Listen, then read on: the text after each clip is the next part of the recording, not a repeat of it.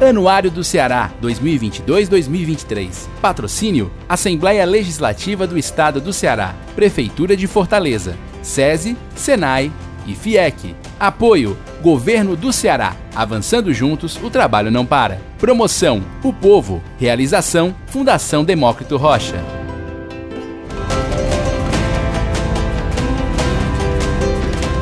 O Índice Comparativo de Gestão Municipal, ICGM Anuário do Ceará IPES, se tornou o grande referencial para medir competências nos municípios. Sai de cena aquela série de prêmios sem critérios claros e entra no palco a referência técnica de gestão municipal. Esta já é a quinta edição do ICGM, que é feita pela equipe técnica do IPES por encomenda do Anuário do Ceará. As dimensões são gestão fiscal, planejamento, transparência, resultado e eficiência. E à frente do IPES, o Instituto de Pesquisa e Estratégia Econômica do Ceará, está o professor da UFC, o economista João Mário França. E é com o João Mário que a gente conversa hoje.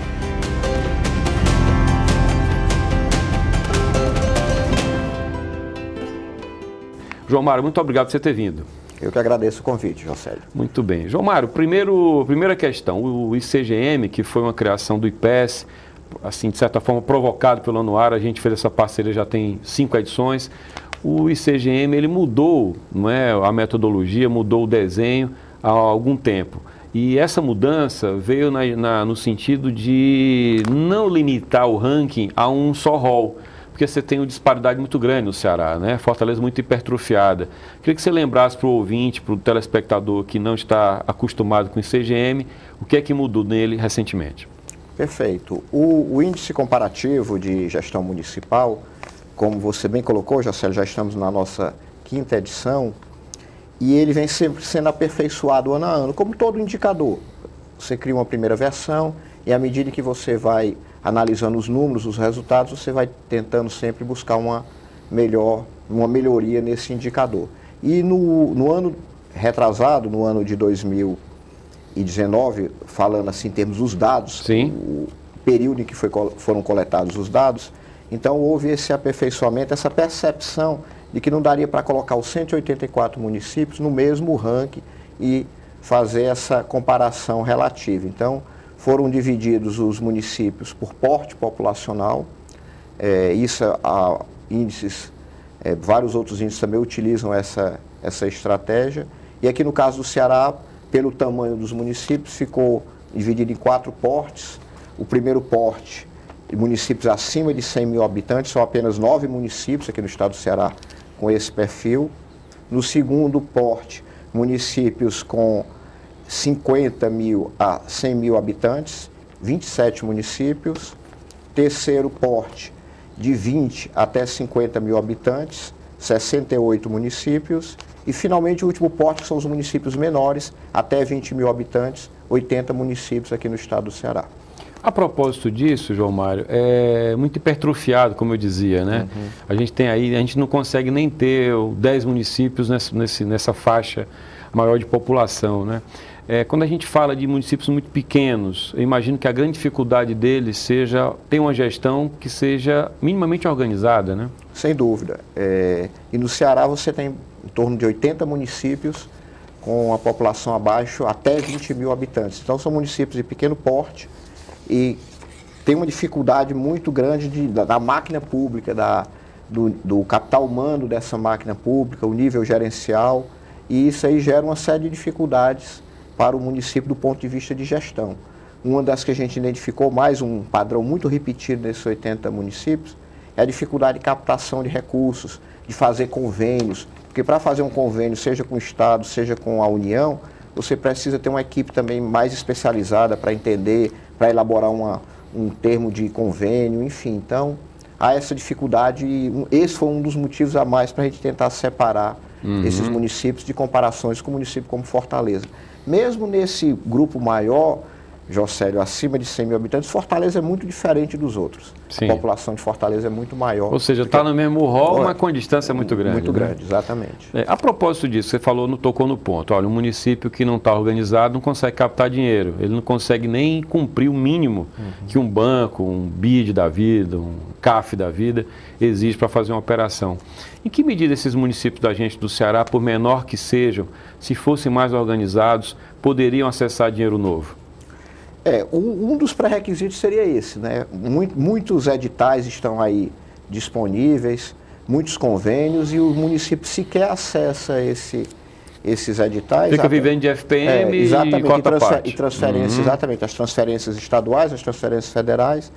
E às vezes não acessa por completa desinformação, por falta de equipe técnica do município mesmo que vá buscar, porque esses editais estão aí, mas as pessoas têm que ir atrás, buscar, uhum. entrar nas páginas dos órgãos governamentais, de órgãos internacionais, enfim. Então, teria um potencial muito grande ainda se tivesse uma equipe técnica mais, mais especializada nesse tipo de atividade. Tem município no Ceará muito comum, município no Brasil todo, que terceirizam muitas tarefas dos seus, das suas máquinas. Né?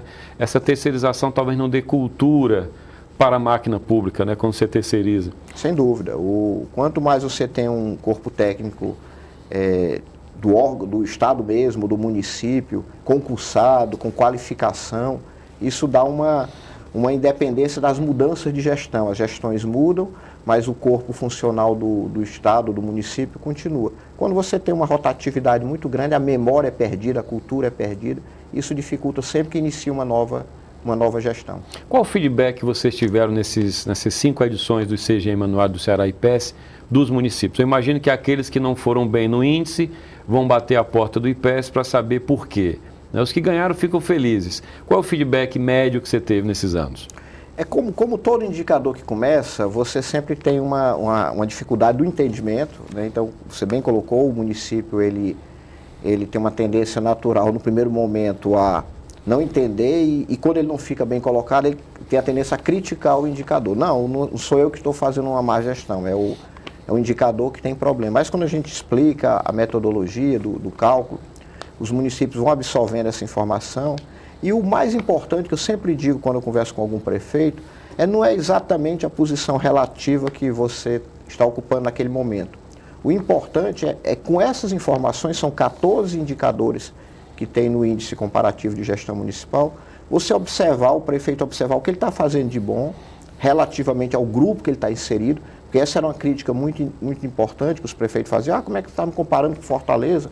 Como é que você está me comparando com, com Calcaia? Aí vocês separaram para mitigar você, isso. Exatamente. Uhum. Você está num grupo muito parecido, muito semelhante, de população, até de características socioeconômicas, então, olhar o que você vem fazendo bem feito e aperfeiçoar e olhar o que relativamente àquele seu grupo você não está ainda no mesmo nível dos melhores e tentar aí sim investir mais esforço para melhorar esse perfil.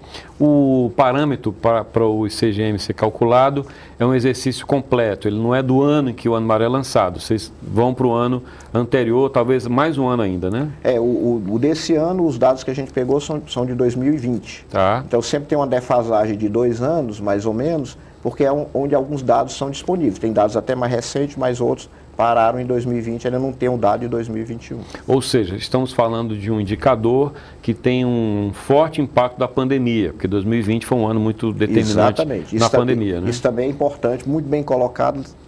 Ah, os prefeitos, quando olharem esse, essas suas posições relativas, têm em mente também, e a sociedade como um todo, entender que estávamos no ano pior da pandemia, que era um ano ainda que não tinha vacina ainda para esse vírus. É, João Mário, com relação ainda ao cálculo do, do ICGM, ele é feito pela equipe, pelo corpo técnico do IPS. Quem é esse corpo técnico do IPS hoje? Pronto, o IPS hoje ele é composto, são nove analistas de políticas públicas, todos eles com, com doutorado, a maioria na área de economia, mas também tem na área de geografia, na área de estatística, na área de administração.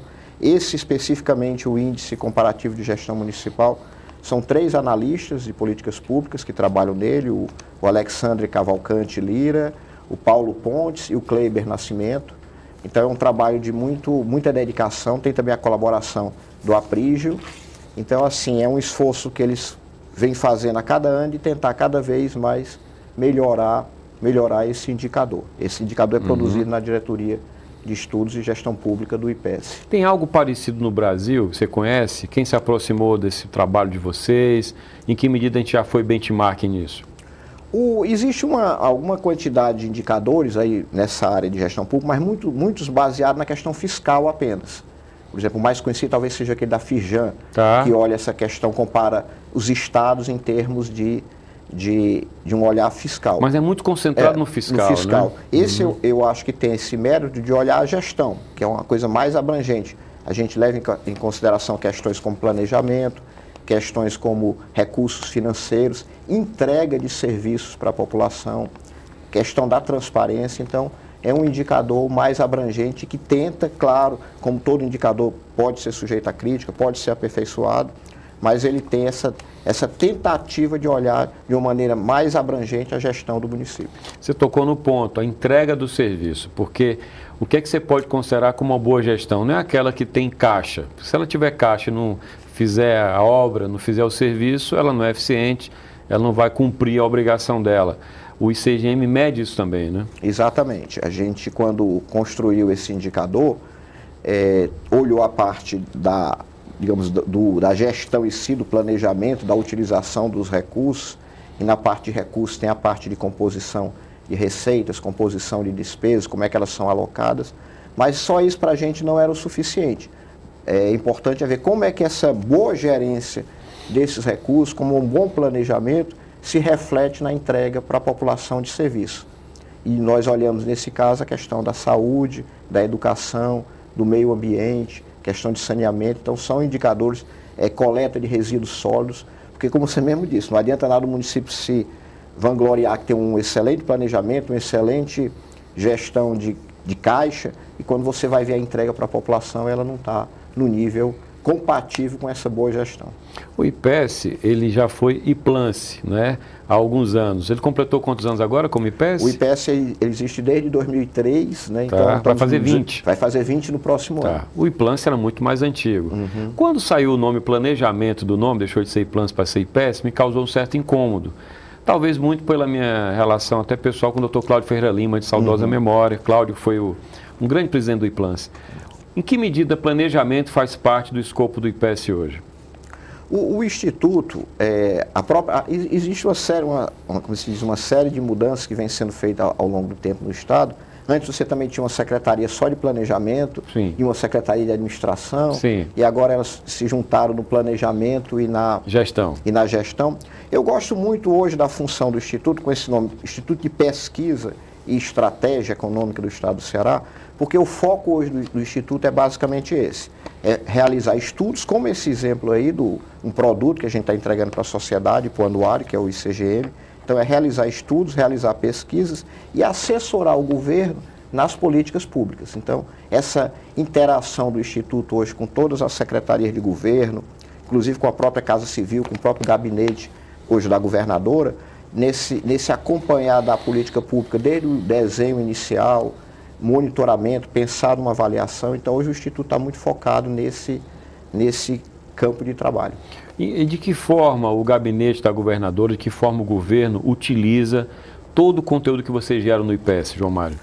De duas maneiras, como eu falei, todos esses estudos que são produzidos pelo Instituto, hoje mesmo nós divulgamos um estudo é, importante sobre a questão do, de como essa redução do ICMS, nessa discussão que está tendo aí no governo federal do limite do ICMS para combustíveis, isso vai impactar nas políticas sociais. Sim. Se fala muito na questão da arrecadação, mas o Instituto hoje fez um, um estudo, hoje não, a gente produziu um estudo que está entrando hoje, entrando na nossa página, sobre essa questão do Fundo Estadual de Combate à Pobreza, que depende do ICMS. Então, como isso vai impactar. Então, além desses estudos e produtos que estão disponíveis não só para o governo, como para a sociedade, essa interação hoje cada vez maior com as secretarias. Hoje, qualquer secretaria de Estado, quando vai desenhar uma política pública, em geral, ela demanda do início uma participação do IPS para discutir desde o do seu desenho, implementação, monitoramento. Então, isso, e o nosso corpo técnico é muito especializado nisso, então,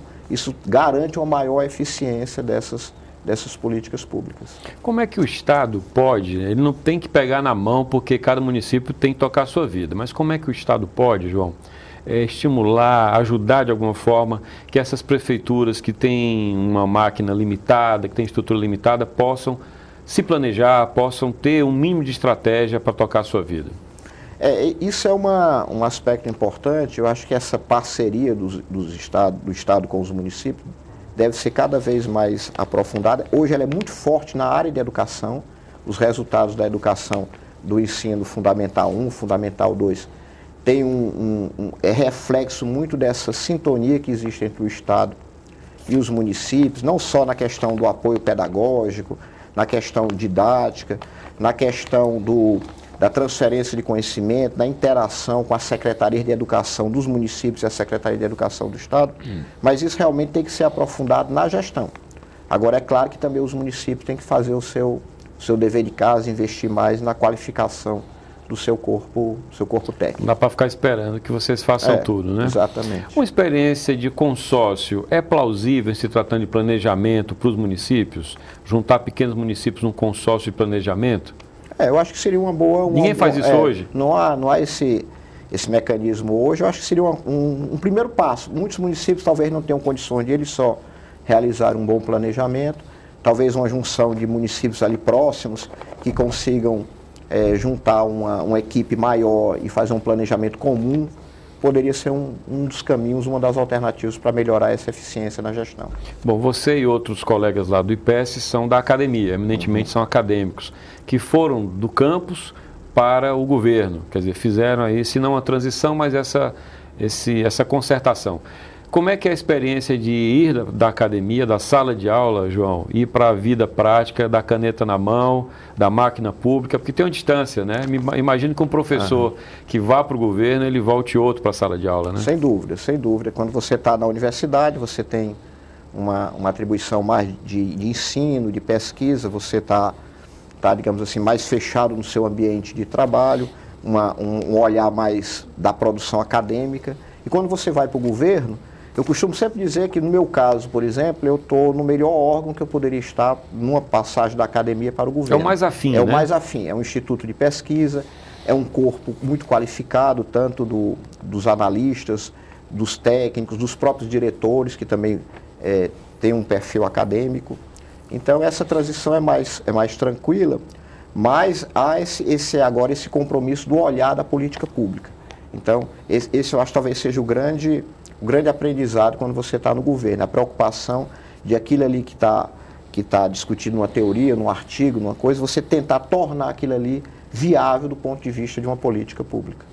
João, existe uma demanda por informação em muitas áreas. Eu estou falando de um estado como o Ceará, que tem no turismo uma âncora importante da sua economia. É, quais são as contas que a gente tem no IPES que possam dar a dimensão de algumas atividades? Por exemplo, a gente não tem um PIB do turismo do Ceará. É uma conta plausível de ser feita? O que mais o IPES pensa em fazer? O que, é que mais a gente pode demonstrar? Até porque o número dá força política para determinadas áreas, né? Sem dúvida. O, o, Instituto está investindo cada vez mais em, em assistências técnicas, consultorias, para aperfeiçoar metodologias para esse tipo de cálculo como você, como você propôs. A gente já fez o, o tem o cálculo do PIB trimestral, isso é, um, é um, uhum. é um aspecto importante que deve ser ressaltado aqui para o nosso, nosso ouvinte. Apenas oito estados no Brasil calculam o PIB trimestral, o IPS é um deles. E a partir de, de metodologias que nós estamos cada vez mais absorvendo, a questão da matriz de insumo-produto, modelos de equilíbrio geral computáveis, então já há condições de você é, desagregar o PIB nesse nível, de calcular o PIB do turismo, a participação, a participação do turismo no PIB do Estado, a participação da cultura no PIB do Estado. É outro então, exemplo. É né? outro exemplo. Então, uhum. são, são possibilidades importantes que o Instituto cada vez mais vai avançar nessa, nessa direção. Agora há pouco você tocou no ponto, o governo federal ele estabeleceu como um objetivo dele estabelecer um teto para o ICMS dos estados, de maneira abrupta, quer dizer, os estados eles foram até um tanto passivos, dada a violência disso. Simplesmente estabeleceu o teto para o ICMS e as contas dos estados vão sentir muito isso. Você fere o pacto federativo, né? A primeira audição parece bom, ó, reduz o imposto, vai baixar o preço da gasolina. Duvido. É difícil que baixe porque não, não, não é assim que funciona na vida real. Como é que você enxerga esse tipo de interferência, esse tipo de movimento brusco né, nas contas públicas partindo de Brasília? Primeiro, é, vou até usar as suas palavras, é uma, uma, um avanço muito grande no Pacto Federativo. É um imposto estadual, então ao, ao limitar esse imposto estadual, você provoca uma, uma diminuição grande na arrecadação dos estados.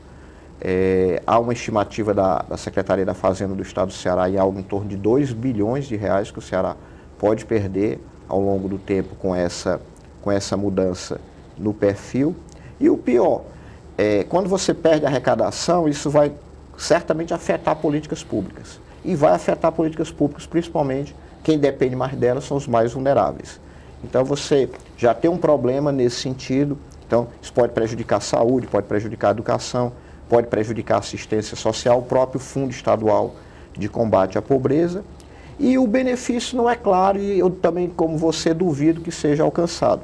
Pode, pode ter alguma redução no primeiro momento, mas nesse processo inflacionário que nós estamos tendo, e mais ainda com a política de preço adotada pela Petrobras, que é de paridade com o preço internacional e o dólar dessa maneira, então, o, na bomba da gasolina, que é o que interessa para o consumidor, esse efeito vai ser muito pequeno e para os estados vai ter uma perda de arrecadação e uma perda de qualidade nas políticas públicas, principalmente para os mais pobres, os que mais precisam do Estado nesse papel de reduzir as desigualdades e oportunidades. E tem um detalhe é que você aumenta o poder, o poder de fogo de Brasília, centraliza em Brasília, ou seja, deixa o Estado com o Pires lá em Brasília, né? Politicamente, é. você enfraquece os estados, né? É. E sem falar que, pelo que nós estamos lendo hoje, o próprio presidente vetou algum tipo de compensação. Sim. Então ainda existe esse risco de nessa compensação que tinha sido sinalizado no primeiro momento, até para ter uma aprovação quase que unânime no, na Câmara e no Senado. Sim. Agora já houve uma mudança de direção do governo federal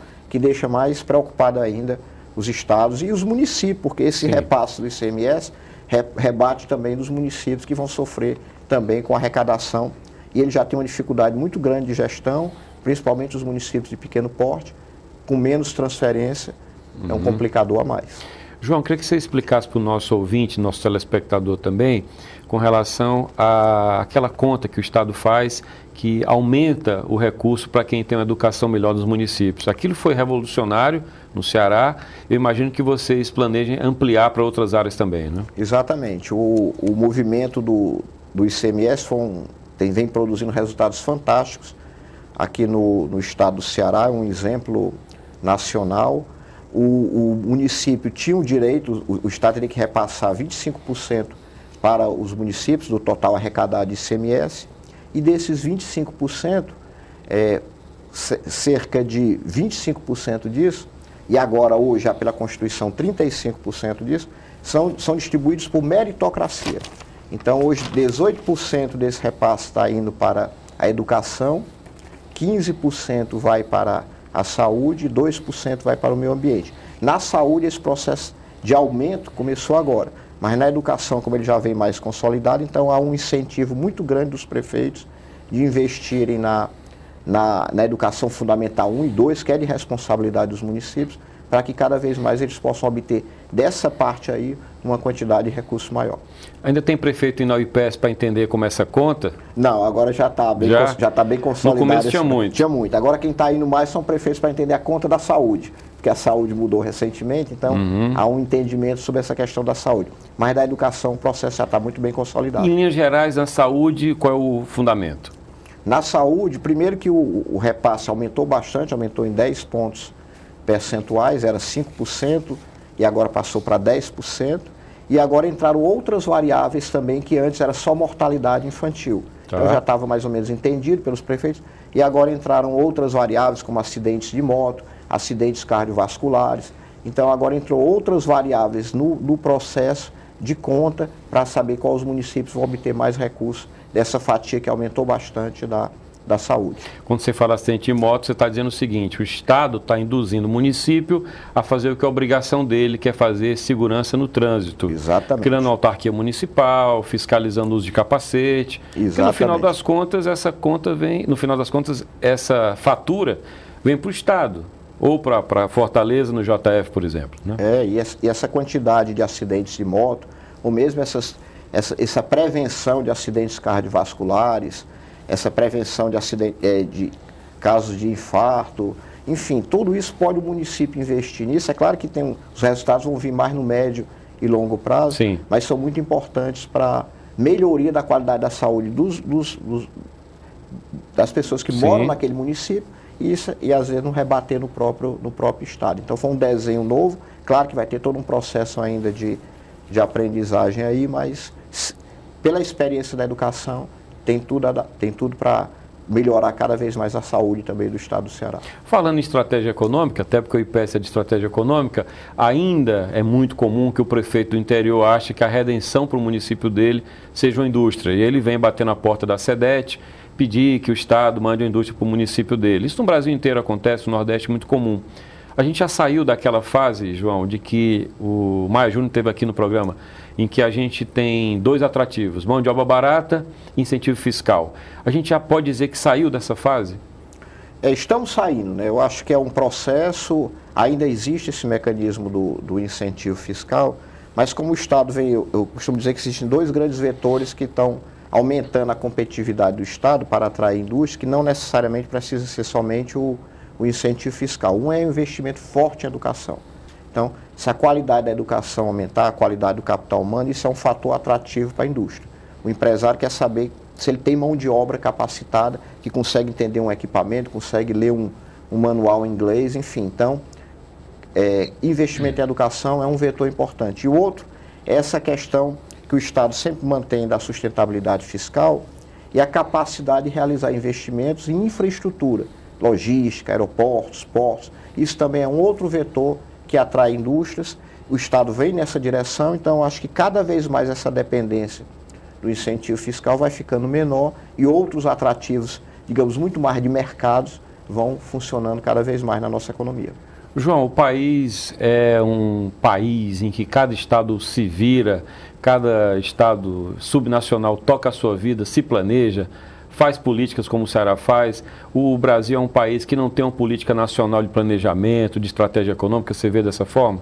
Vejo, o, já há muito tempo, isso não é de agora, o Brasil perdeu essa capacidade do, do planejamento, de pensar. Até o censo é, atrasou, né? Exatamente, até as prioridades são, são outras, né? O censo que era para ser feito em, em 2020, estamos em 2022, então os resultados só vão aparecer em 2023. Então, essa capacidade de planejamento o país perdeu e é importante que os estados, pelo menos eles, cada um é, nos, na sua gestão, invistam nisso, invistam fortemente em planejamento, olhar o futuro. O Ceará tem esse exemplo com o projeto Ceará 2050. É um planejamento de longo prazo, é, sai um pouco desse dia a dia do, do cotidiano e olha o Ceará a partir de como vai ser em 2030, como vai ser em 2040, 2050. Você cria um planejamento mais de médio e longo prazo. Claro que isso pode ser sempre revisado, sempre atualizado, Inclusive, o próprio grupo do Ceará 2050 está atualizando o planejamento. Com essa pandemia, mudou, mudou alguns focos, outros diminuíram. Mas é importante dedicar tempo, dedicar esforço nesse planejamento, nesse olhar mais do futuro. E aí, imagino que o desafio seja que as cobranças, o imediatismo da gestão, é, esse imediatismo não engula o planejamento, porque senão você vai ali da mão para a boca, como se diz no popular, né? É verdade. Por isso até que eu, eu acho que tem a Secretaria de Planejamento e Gestão e, é, e ela é bem compartimentalizada uhum. para que o planejamento tenha a mesma força que tem a gestão, porque a gestão ela absorve muita coisa do dia a dia e se você não tiver também um espaço importante como tem para a área do planejamento, pensar o Estado não só no próximo mês ou no próximo ano, mas pensar o Estado no médio e longo prazo e com isso gerar continuidade de políticas públicas, que é como o Estado do Ceará vem fazendo, na área de educação, na área fiscal, na área de segurança hídrica, enfim, ter uma continuidade dessas políticas, olhando onde estamos, para onde vamos e onde queremos chegar. Vocês recebem outros estados visitando o IPS interessados nisso? Sim, é comum lá? É comum. É, recentemente teve o governo de Rondônia que veio nos visitar, o governo da Bahia, o governo de, de Pernambuco, nós temos também boa interação. Não só de nós divulgarmos nossas experiências, como também aprendermos com eles. Eu acho muito importante essa troca de experiências entre os estados cada governador às vezes tem aquela ideia de sempre querer criar um novo. Sim. Mas é importante olhar experiências bem-sucedidas aqui no estado e em outros estados e tentar aperfeiçoar, porque o que vem dando certo vamos tentar copiar não, mas aperfeiçoar uhum. e olhar pelas nossas características. João, muito obrigado. Eu espero encontrá-lo no ano que vem na sexta edição do ICGM. Por enquanto, vamos divulgar, fazer as pessoas verem o quinto ICGM, porque não faz sentido que uma pesquisa como essa não chegue às pessoas, esse é o papel do anuário. O anuário agradece ao IPS por essa parceria e torcemos que ela seja ad eterno. Muito obrigado. Nós é que agradecemos, assim, foi um convite do anuário para é, criar esse indicador de gestão municipal, comparativo de gestão municipal, então, e, e, o anuário é um canal muito importante de divulgação desse, desse indicador, os prefeitos tomam conhecimento, a sociedade toma conhecimento, tão importante quanto o prefeito é a sociedade conhecer Sim os resultados do seu município, como ele está relativamente ao seu porte, ao grupo do seu porte populacional. Então, essa parceria do IPES também nós temos todo o interesse em continuar. Muito obrigado, João. Parabéns pelo trabalho. Obrigado. Eu conversei com o João Mário França, diretor-geral do IPES. O último episódio do podcast do Anuário do Ceará fica por aqui. Você pode conferir o programa do Anuário em vídeo no canal FDR no YouTube. Também pode ler o anuário que você compra em bancas, livrarias e na sede do Povo, na Guanambi 282. Você pode acessar o anuário gratuitamente no site anuariodoceará.com.br. Nas redes sociais, o anuário está no Instagram, Anuário do Ceará, e também no Twitter, Anuário do CE ou Anuário Doce.